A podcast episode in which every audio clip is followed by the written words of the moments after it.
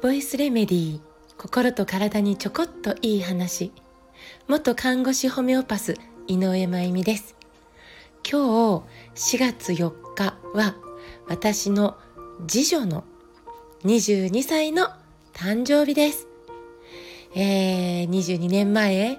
予定日ぴったりに、まあとっても上手に、えー、降りてきてくれました。私は2人、娘がいて、で、えー、どちらも、えー、自宅で出産をしたんです。まあ、当時、え、近くに助産院もなかったしでそもそも私自身が私自身の頭がというか当時はまだ現代医学の方で仕事をしていましたので私の頭の中も、えー、現代医学よりでしたねあのいい悪いではなくてですよ。で、えー、お産っていうのは看護学生だった時にまあ、えー、臨床実習とかねで見てきたのがまあお産あるいはあのよくテレビとか映画で見てきましたよね。要は分娩台に乗ってもう汗いっぱい流してもうもうちょっと悲鳴のような声を上げながらこうものすごく苦しそうに出産するというシーンですよね。あれがあれぞ出産みたいな。で、えー、それを医学がちゃんと安全に管理するっていうことが大事だっていうそういう教育も受けてきたし、まあ、お産に対しての大まかな印象はそんな感じだったかなって思います。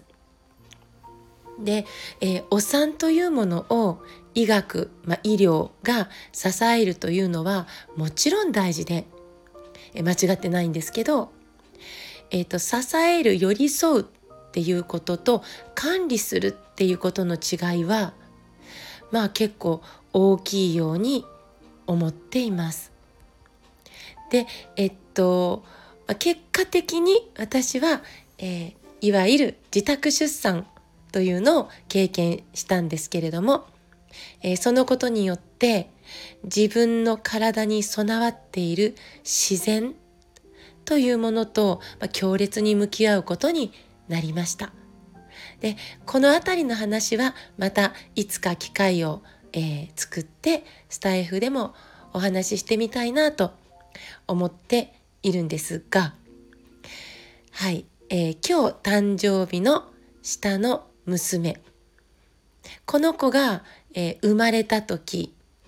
まあ早朝生まれたんですけど、えー、この子が生まれた時。4歳に間もなくなるという、えー、年の長女がこうずっとずっと私のそばで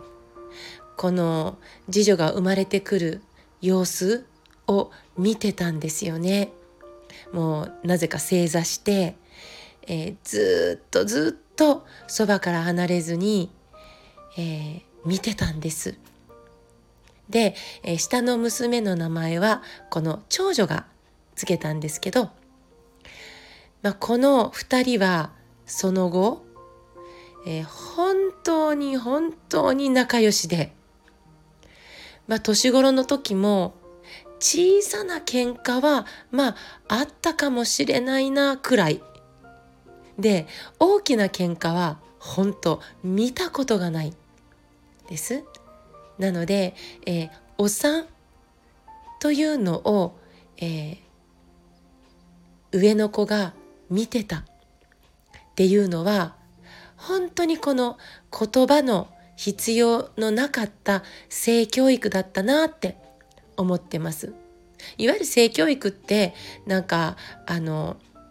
うん、生理のこととかそれから避妊のこととかなんかそういうことだけではないと思っていて、えー、本当にかけがえのない性教育になったなと思ってるんです。でこの2人はお互いの存在を、えー、本当に、えー、大切にできる心を、えー、持てたなぁと。なので、え、このお互いの存在のことを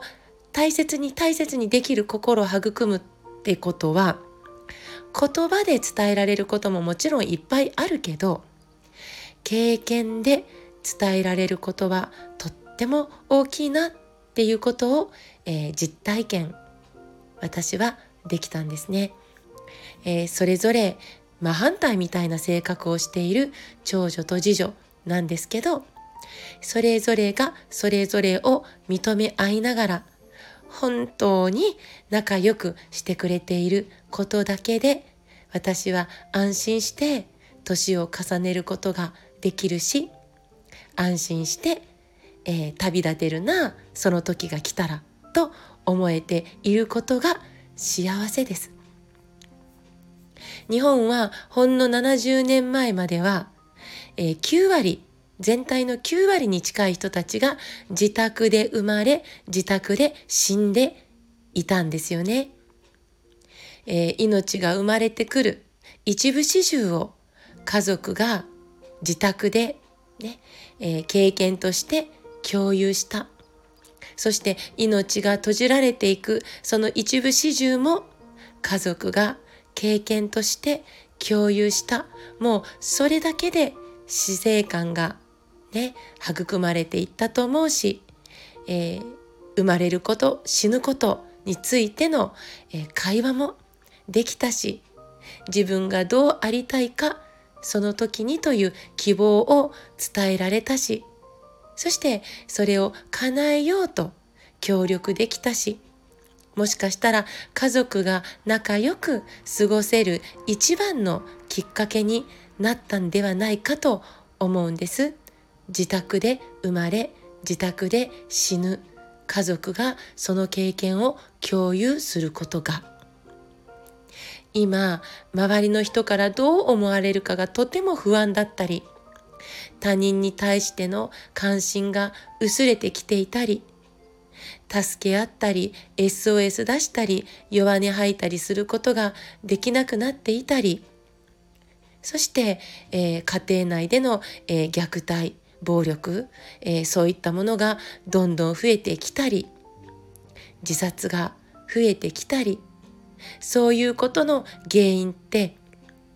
核家族が増えたのよねということよりは私は人が生まれるところと人が死にゆくところを見るそこに、えー、できることでどんな小さなことでも関わるそんな経験が激減したことかなと思ったりしています。皆さんはどう思いますか？さて、えー、22歳になったリンお誕生日おめでとう生まれてきてくれてありがとういつも自由で屈託なくて私をドキドキワクワクさせてくれてありがとうどんなリンもえー、これまでもこれからも丸ごと信じて見守るからね。はい。さて、私の活動の、えー、リットリンクを作ってもらいました。プロフィールに貼りますので、ぜひご覧ください。今日も最後まで聞いてくださってありがとうございます。また明日お会いしましょう。